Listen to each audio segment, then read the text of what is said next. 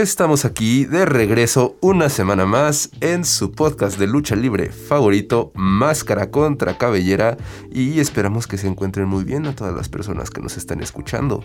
Esta semanita pues estamos regresando, seguimos, vaya, regresando a, lo básico de la lucha libre mexicana, pues a lo básico de esta bella tradición. Em, y pues con un tema que es muy, creo que es de los más vistosos, ¿no? Obviamente les estamos diciendo pues de las máscaras de lucha libre, ya tiene que ser en máscara contra cabellera, no puede faltar, por supuesto, pero antes de pasar de lleno al tema, ¿cómo te encuentras el día de hoy, Juanpa? Un poco cansado, pero la verdad aquí el ambiente se pone bueno, entonces no me preocupa. Sí, la verdad es que es muy agradable estar aquí cada semana. Y pues sí, todos cansaditos, pero no pasa nada, gente. Todo al 100. ¿Cómo estás tú, chava? Yo bien, no es nada agradable. La verdad los odio, pero bueno. no es cierto, no es cierto. Gracias, igualmente. Aquí puro otro ambiente. Puro ambiente de trabajo hostil. Pero bueno, ahora sí, gente. Pues les vamos a hablar un poquito de las máscaras. De nuevo, regresando a lo básico. Eh y pues, ¿qué se puede decir de esto? la verdad es que es un objeto, a mí en lo personal me fascinan. Eh, es un objeto que, guarda como mucho misticismo a su alrededor. Em, no solo por la, cuestión de la incógnita en los luchadores, sino por un montón de, de cosas que las rodean. Eh, comenzando por su historia. Digo, les vamos a hacer un breve resumen porque ya hablamos de esto en, uno de nuestros primeros programas, pero Juanpa, por favor, refrescanos un poquito la memoria de las, sobre todo de la primera máscara de lucha libre. Claro que sí. Em, podemos recordar más o menos en los primeros podcasts que hablábamos cuando empieza la lucha libre. Y nos damos cuenta que no empieza como tal en México, es un comienzo híbrido. Pero la gente dice que la primera máscara sí empieza en México y la el concepto de la máscara es meramente mexicano. Recordemos que más o menos en 1933 estaba la empresa de lucha libre y hay una persona muy importante que es Antonio Martínez. Antonio Martínez eh, trabajaba en una fábrica de textiles hasta que por alguna razón dejó de trabajar ahí y decidió poner su propio negocio que me parece que se llamaba Deportes Martínez. Empezó queriendo hacer de botas a luchadores de box hasta que llegó el charro aguayo y le dijo, oye, ¿y para lucha libre como tal no tendrás? Entonces de ahí se empezó a especializar en hacer artículos de calzado para lucha libre, hasta que llegó un día el ciclón McKay y dijo, oye, a mí me gustaría cubrirme la cara para que nadie sepa quién soy. Entonces le dijo, bueno, pues te puedo hacer como una especie de manta o algo así. Eh, lo que dijo Ciclón McKay fue, Oye, no, no, no, pero esa me la podrían quitar en cualquier momento. Me gustaría algo como los zapatos, ¿no? O como las botas, que se pueda amarrar y nadie me la pueda quitar. De ahí surgió la primera máscara, hecha por Antonio Martínez, el primer mascarero, en 1933 aproximadamente. Era una máscara realmente fea. Era... Em, daba mucho calor, era de piel de borrego, de cuero de borrego, creo. Entonces el, el ciclón Mackay llegó bien enojado y dijo, ¿qué es esto? Se me pega la cara, no puedo respirar bien, me da mucho calor. Y le dio como que el dinero a regañadientes. Y un ratito después dijo, oye, no, que si me puedes hacer otra, por favor. Entonces, fue un concepto muy popular, me parece que eran 17 medidas las que tenía que tomar. ¿Cuáles son esas medidas? No sabemos, es un secreto de familia. Así es. Y algo interesante que surgió de aquí es que como es el primer mascarero, ah, eh, hace como unos cuatro o cinco meses recuerdo haber visto un programa en el Canal 11 que era una entrevista al hijo de este mascarero y decía que ellos tienen la patente de estas máscaras. Entonces nadie en todo el mundo puede hacer máscaras de luchador a menos que sean ellos. O eso había dicho el hijo de este mascarero. Entonces, pues sí, ya se lo quedó México, ¿no? Sí, no, es que me causaba un poquito de duda, digo, porque obviamente pues hay muchas tiendas y muchas, em, pues, muchos mascareros en la ciudad y pues en todos lados, entonces como que de repente fue así de... Ah". Pero sí, o sea, y, este trabajo es como, es muy importante y es muy interesante, digo, dato curioso por ahí, alguna vez vi Em, un chico que estudiaba diseño de modas, que se fue a algún evento internacional muy importante, y justamente como que su, presentación, su trabajo, que creo que era de graduación, era una exposición de... pues de máscaras, ¿no? Y, era muy chistoso porque no era tampoco, no recuerdo haber vi- visto muchos diseños muy originales, sino eh, diseños al menos basados, ¿no? En, máscaras ya, existentes, ¿no? Veía por lo menos, ahí recuerdo mucho a Dr. Wagner, que ahorita les voy a hablar un poquito de esa máscara que es bien interesante. Es que justo puede llegar a sonar como exagerado hacer una tesis de, de máscaras, pero es que sí ha de estar algo difícil poder diseñar algo bien. Porque igual no, no todos los, los luchadores iniciaron con, con la máscara que de todo el mundo los reconoce. Te, te pongo un ejemplo. Eh, a dos caras, él iba a empezar con dos máscaras distintas dependiendo la lucha o una y una, no estoy muy seguro. Pero que una iba a ser eh, como feliz y otra triste, así como las máscaras de... Como de los lo pulpitos de doble cara. Ándale. Yo iba a decir como las máscaras de drama del teatro, pero sí. Sí, más o menos lo mismo. Igual un luchador que se llama El Rostro, bueno, se llamaba, eh, él iba a empezar con máscaras de látex de figuras políticas y, bueno, en sí famosos. Pero como que no pegó esa idea y ya le dieron su propia máscara. Pero que la verdad fue muy genérica. El pobre no, no tuvo una muy buena máscara. Pues qué, qué interesante, porque justamente una de las cosas que la gente critica mucho, pero parece que ahí está uno de los fuertes antecedentes de. em, digo, pensando que el rostro pues ya es un luchador que ya tiene pues varios años que estuvo luchando, ¿no? Em, ahorita están muy criticadas las máscaras de látex, ¿no? Que ahorita son. Todavía no son tan comunes, ¿no? Pero en la AAA pues vemos a Psycho Clown, Monster Clown y Murder Clown, me parece que son. Em, entre otros por ahí. Pero sí, con sus máscaras de payaso de látex que yo he visto que mucha gente les tiene. O sea, no quiere a los luchadores por sus máscaras. Y no, no digo que apoyo esa idea, pero a mí tampoco me gustan. Pero sí, justamente es como chistoso cómo rompen esta, esta bueno, más que romper, alteran esta tradición. Em, y es que sí, es, es una cosa muy diferente, ¿no? Creo que yo sí encuentro cierto, pues cierto encanto, insisto, mucho misticismo en, la máscara de tela o distintos tipos de tela, ¿no? Vemos algunos personajes, pues, cre- creo que tan icónicos como la parca. Em, si bien en su momento no es el luchador que haya seguido más su trayectoria cuando era más chico, es uno de mis atuendos favoritos, así, absolutamente favoritos de, de- toda la lucha libre. Y bueno, pues obviamente porque carga una historia muy interesante, una carga semántica muy particular. Em, justamente, eh, pues en un país que tiene un culto tan fuerte a la Santa Muerte, imagínense, ¿no? Eh, pues un personaje como la parca, que curiosamente pues no es así como que una parca muy seria, muy muy así, ¿no? Tanto Adolfo Tapia como ah, siempre se me olvida el nombre de la segunda parca, pero se encargaron de darle una personalidad muy amigable con todo el mundo, ¿no? Entonces creo que ya entre varios factores y además de que ambos han sido muy buenos luchadores, se encargan de, de- de darle a este personaje, a este atuendo, a, todo este, o sea, darle un significado muy peculiar y muy interesante. Pues es que igual todos cargaban con... O sea, como dices, la, eh, por creencias y esto, pues la Santa Muerte sí era como algo a lo que temerle. Y es, o sea, es más un ámbito social, pero yo sí me acuerdo que cuando lo veía pelear me, me daba miedo el señor, hasta que ya lo escuché hablar. Yo decía, ah, este señor es bien agradable. Eh, fíjate que chistoso, digo, no sé si la Santa Muerte es algo como tal, tanto así a lo que temerle, digo, mm, mm, Eh, Es que eh, es, te digo, es más como un contexto muy social, porque Sí, la sí, sí, sí, religión católica sí se basa un poco en el miedo. No tanto de... ya- o sea, no es como consciente, ya es como algo que se viene de, de muy el pasado. vaya. Más bien la época barroca de la Exactamente, pero pues de allá viene, pues. sí, pero sí, o sea, eh, digo, ahí ya quién sabe cómo se habrá fundamentado bien a bien el personaje de la parca, pero yo creo que sí, sí estaba contemplando esas sensibilidades de las personas, ¿Viste ¿no? cuánta psicología? De hecho, ahorita hablando un poco de, de los diseños, este, me gustaría preguntarles si, bueno, he de suponer que ustedes no son luchadores, porque una parte de las máscaras es, es este, Yo soy cubrirse- el místico. Sí, cu- cu- cubrirse el rostro. Y entonces, eh, muchas veces me he cuestionado cuántas veces no me he encontrado con un luchador en, frente de mí y no tengo ni idea porque no trae máscara. Pero bueno, regreso un poco al punto.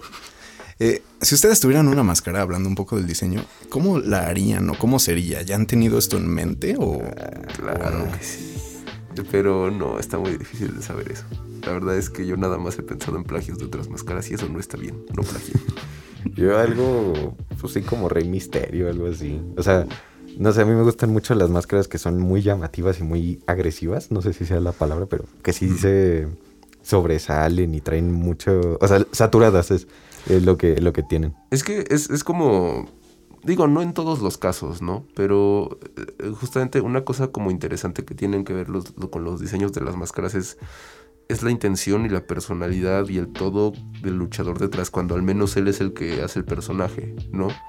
Por ejemplo, em, pues la primera parca, eh, que ahora Elia Park, Adolfo Tapia, eh, pues dice, ¿no? Esta historia de que, pues, de alguna manera uno de sus sueños fue el que influenció, el que inspiró a este personaje, que quería como algo, pues algo relacionado con la muerte, tiene un sueño en el que, no recuerdo si decía que él persigue a la muerte, una cosa por el estilo.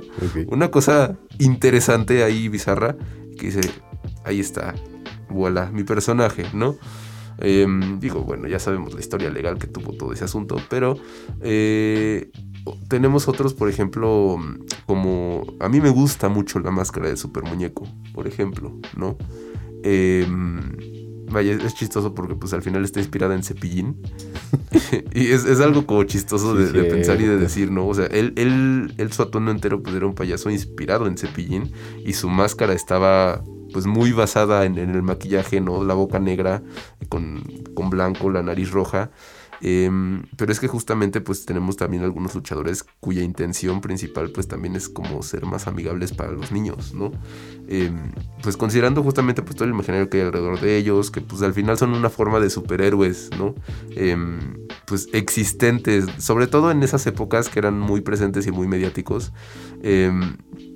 Y también hay muchos otros tipos de personajes, ¿no? Pero la verdad es que a mí en lo personal me gustan mucho y me dan ternura los, los, los luchadores que piensan en yo quiero ser pues un, un, un buen personaje para los niños y algunos hasta un buen ejemplo. Digo, un dato curioso que me dio mucha ternura en su momento em, es que que Monito nunca, nunca hizo second del bando rudo porque no quería ser un mal ejemplo para los niños y yo me pongo a llorar.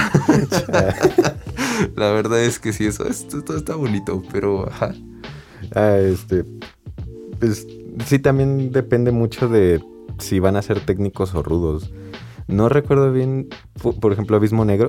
eh, te- recuérdame, ¿tenía una máscara antes de la ya de Abismo Negro? O sea, antes de que se volviera rudo. ¿O no usaba máscara? Fíjate que eso no lo tengo claro. Es que sí, sí recuerdo mucho que en, el, en su cambio rudo ya tenía más este presencia estos picos que luego ahí trae y el, lo que debería ir en los ojos, no sé cómo se llama, la sí, mallita. como su malla. Ajá. Y pues sí cambia mucho la, la perspectiva de- de- del personaje, porque a inicios de. Antes de su gimmick de, de, de Abismo Negro, él ve- vestía colores muy claros. Este, el blanco creo que era lo que más le, le sentaba. Y era muy carismático. Y de la nada. Ah, ah, carismático, amable y todo. Justo esto, para. Pues, como superhéroe. Y Ujú. ya cuando se cambia el bando de los rudos, pues ya empieza a usar colores más oscuros. Digo, ya los picos este, son más presentes. Y pues ya ves todas las locuras que hacía. Sí, pues ahorita le seguimos platicando de estos personajes, de todos los atuendos, las máscaras y pues, todo lo que hay alrededor. Por el momento vámonos con la recomendación de oro de la semana y regresamos a Máscara contra Cabellera. Esto es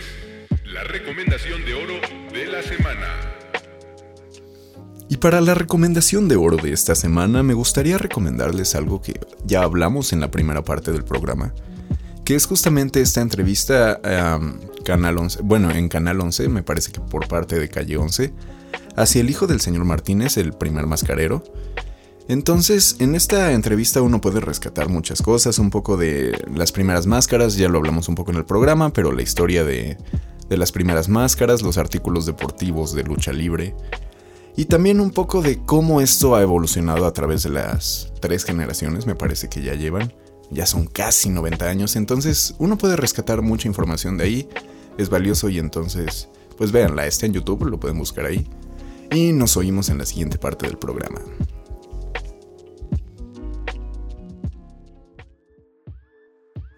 Estamos aquí de regreso en su podcast Máscara contra Cabellera y seguimos pues con esta bella plática acerca de las máscaras.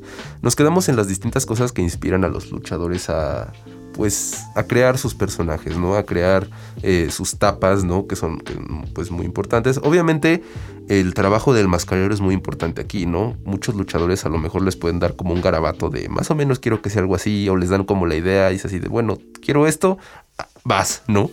Y los mascareros se inspiran mucho para hacer esas cosas, la verdad.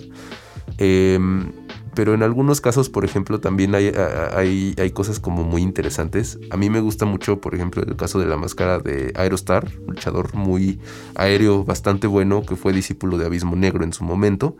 Y justamente su máscara, mm, además de que es como muy peculiar porque de repente le pone como luces LED aquí alrededor de, de los ojos, eh, está muy basada en la máscara de, su maestro Abismo Negro, ¿no?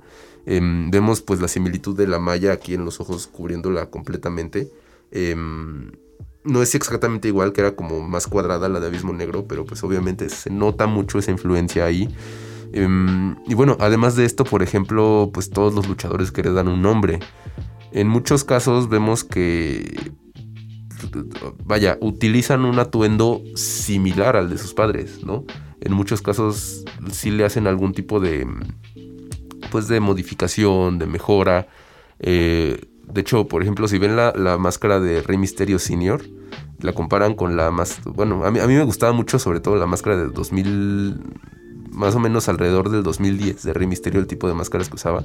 Ya cuando le puso la moicana ya no fui tan fan, pero pero sí, o sea, se ve una diferencia importante a pesar de que como que el diseño base es, es el mismo. Em, pero sí, justamente también como, como rendir estos tributos em, y, continuar con ciertos legados es algo que se refleja mucho en las máscaras, entre otro tipo de motivaciones también.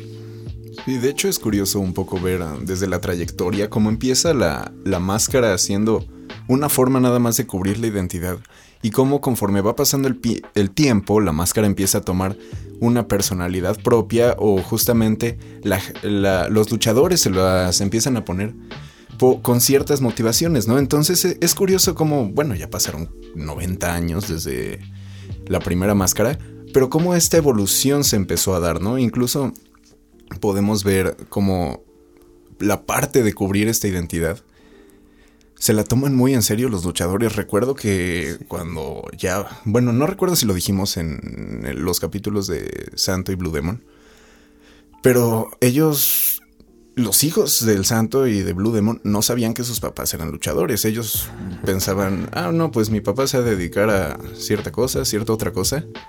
Pero ellos no sabían que eran luchadores hasta me parece su etapa de la adolescencia, por ahí de la secundaria. Yo creo que igual se los han de decir porque un niño eh, tiene la lengua muy floja, entonces va a decir, no, pues que mi papá es el santo. Entonces, supongo que por eso se los han de decir más tarde, pero se toman la identidad muy en serio, ¿no? Sí, sí, o sea, esa parte de la identidad, lo que platicábamos justamente en las luchas de apuesta, perder su tapa, pues es algo muy fuerte, porque pues si es algo que guardan de manera muy celosa, toda su carrera, ¿no? Ahora sí que en muchos casos, pues toda su vida. Em, pero sí, o sea, justamente como la creación de todos estos personajes eh, es, es, algo que nos permite no identificarlos como una, vaya, como una persona que conoces, ¿no? Sino como ese, ese ente poderoso que entra pues ahí imponente a la arena de lucha libre. Eh, y sí, la verdad es que sí te ayuda como que meterte mucho más en, pues aunque puede o no ser una ficción, porque a veces pasa que también los luchadores sí, sí se empiezan a pelear en serio y ahí suele haber muchos problemas, ¿no? Pero... Señor chismos. Sí, sí, sí. Pero... Pues sí, ahorita que hablabas justo de estos luchadores que, que no...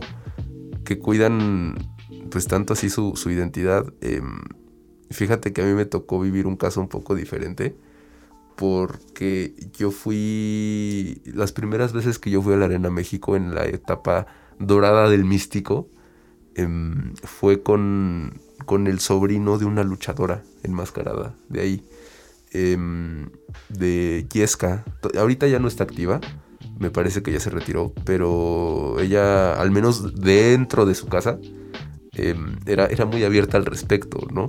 Eh, y a pesar de que pues, en ese entonces yo era un niñito ahí muy chiquito, de hecho, una vez me hizo una llave, no me acuerdo exactamente cuándo. y le dije, a ver, a ver, a ver, a ver. Y no manches, se siente bien feo. está horrible, o sea, digo, pues obviamente la gente que está acostumbrada no, no le va a doler menos a lo mejor, pero pues ya está acostumbrada, ya sabe cómo es, ¿no? Ya Pero- sabe recibirlo. Sí, pero es- era, era como chistoso porque sí era así como de, "Ah, no, no, pues yo soy este y bla, bla, bla". Y justamente la primera vez que fui a, a la Arena México y las primeras dos o tres veces, em, fue justamente con su familia, que tengo que yo era muy amigo de, de- de su sobrino. Y, y, y- y- y, pues íbamos a, a verla y pues ahí también me tocó ver ot- otras luchadores, ¿no? Em, pero, pero, pero es chistoso, digo, cada, cada persona lo maneja de una manera muy diferente. Pero yo creo que cuando estás al nivel, pues sí, de gente como El Santo y Blue Demon y, personajes por el estilo, pues ni de chiste vas a estar dejando que, que la gente sepa, pues, quién eres, ¿no? O sea, qué haces de... Pues para vivir, digo, yo creo que es algo que, que pues que les hace sentir mucho orgullo al final, pero no, pues, bueno, pues ya saben cómo es la gente de chismosa y no deja uno estar en paz. Ahorita, por como lo dices, cada vez parecen sí más superhéroes. Sí. O sea, sí, ya, ya me Oh, sí acordé, ya me acordé más de Spider-Man. Sí, no, yo estoy pensando en Superman y Clark Kent. Sí, Pues, sí, sí, sí. Ay, pero es que ellos no usan máscara. Bueno, Batman sí. Bueno. Oye, pero lo, que voy es de que cuida su identidad de alguna forma. Sí, sí, sí, sí. Está, está, está bien curioso eso. Y les digo, hay, hay como. No sé, es que a, mí verdad me sorprende mucho todo, todo lo que tiene que ver con esa inspiración para hacer a sus personajes, ¿no? Eh, igual, también cómo han evolucionado las máscaras. Son muy diferentes los diseños clásicos a los diseños actuales. De hecho, ahorita hablando de superhéroes, me recordó a la última peli de Batman, cuando sale, ba- sale Batman y el acertijo, y el acertijo justamente le dice, esta máscara me permite eh, ser totalmente yo o generar una personalidad distinta, y justamente esto creo que también pasa en la lucha libre, ¿no? Que justamente con esta identidad en, en su vida diaria son, por decir así, una persona. Y ya cuando se ponen la máscara es alguien totalmente distinto. De hecho, me recuerda un poco al caso de Caos, que, me, que creo que era Antonio Peña. Bueno, eh, al- supuestamente cuando se pone la máscara de caos, de hecho, tal vez va un poco relacionado con uno de los temas anteriores de las leyendas de la lucha libre, Ajá. leyendas urbanas, pero dicen que lo poseía como tal eh, este personaje y por eso se volvía tan agresivo y digo, hacía varias cosas que evidentemente alguien no haría si no tuviera esta máscara, ¿no? Pero es eh, esto como se va uno influenciando por el mismo personaje que la máscara le ayuda a crear, ¿no? Sí, fíjate que las máscaras en ese sentido son muy poderosas. Digo, por ahí alguna vez una maestra me platicaba de, que justamente pues, las máscaras desde siempre han tenido que ver con, con el, sacar el verdadero ser en, en muchos sentidos. Digo, ya cada quien lo puede interpretar como, como guste. Em, o, o como tomar y representar otras identidades, ¿no? Eh, a lo largo de México, por ejemplo, pues vemos eh, máscaras de diablos, de, de- de guerreros jaguar, cosas por el estilo, que pues obviamente son, son mucho más rituales, ¿no? Y creo que la lucha libre en ese sentido sí es como muy ritual en muchos momentos. Em, pero bueno, yo de experiencia personal, para la gente que no lo sepa, pues yo también, a mí me gusta hacerle de músico, ¿no? Y a mí me gusta salir a tocar enmascarado y sí, es... O sea, la verdad es que es muy liberador. Muy, muy liberador. eh, que la gente simplemente no te vea la cara. Te puedes quitar, o sea, te puedes quitar la máscara bajándote el escenario a lo mejor. Pero ahí arriba te pones bien loco, la verdad. Ah, por eso rompes piano. Ah, sí, bueno, Así chaval. son los asaltantes.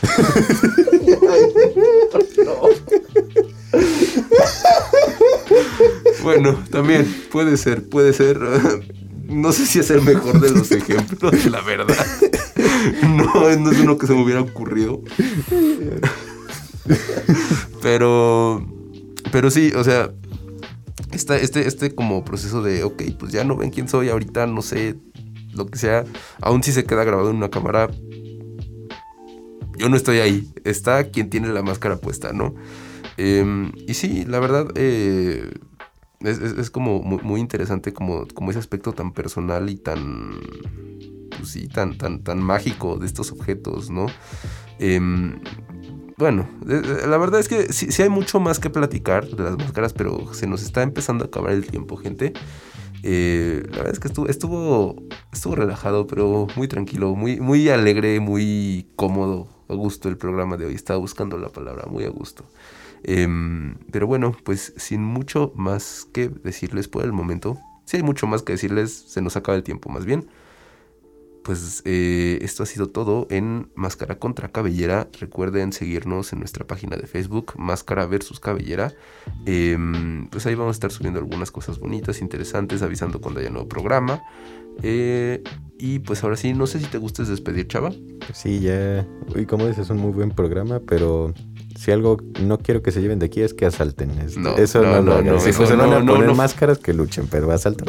No, no fomentamos esas conductas aquí. Vamos a cancelar al Juanpa. Híjole. Juanpa, ¿tú te gustarías despedir? No, no, no, ahora sí apágale el micrófono. Ya apáguenme el micrófono, adiós. Adiós.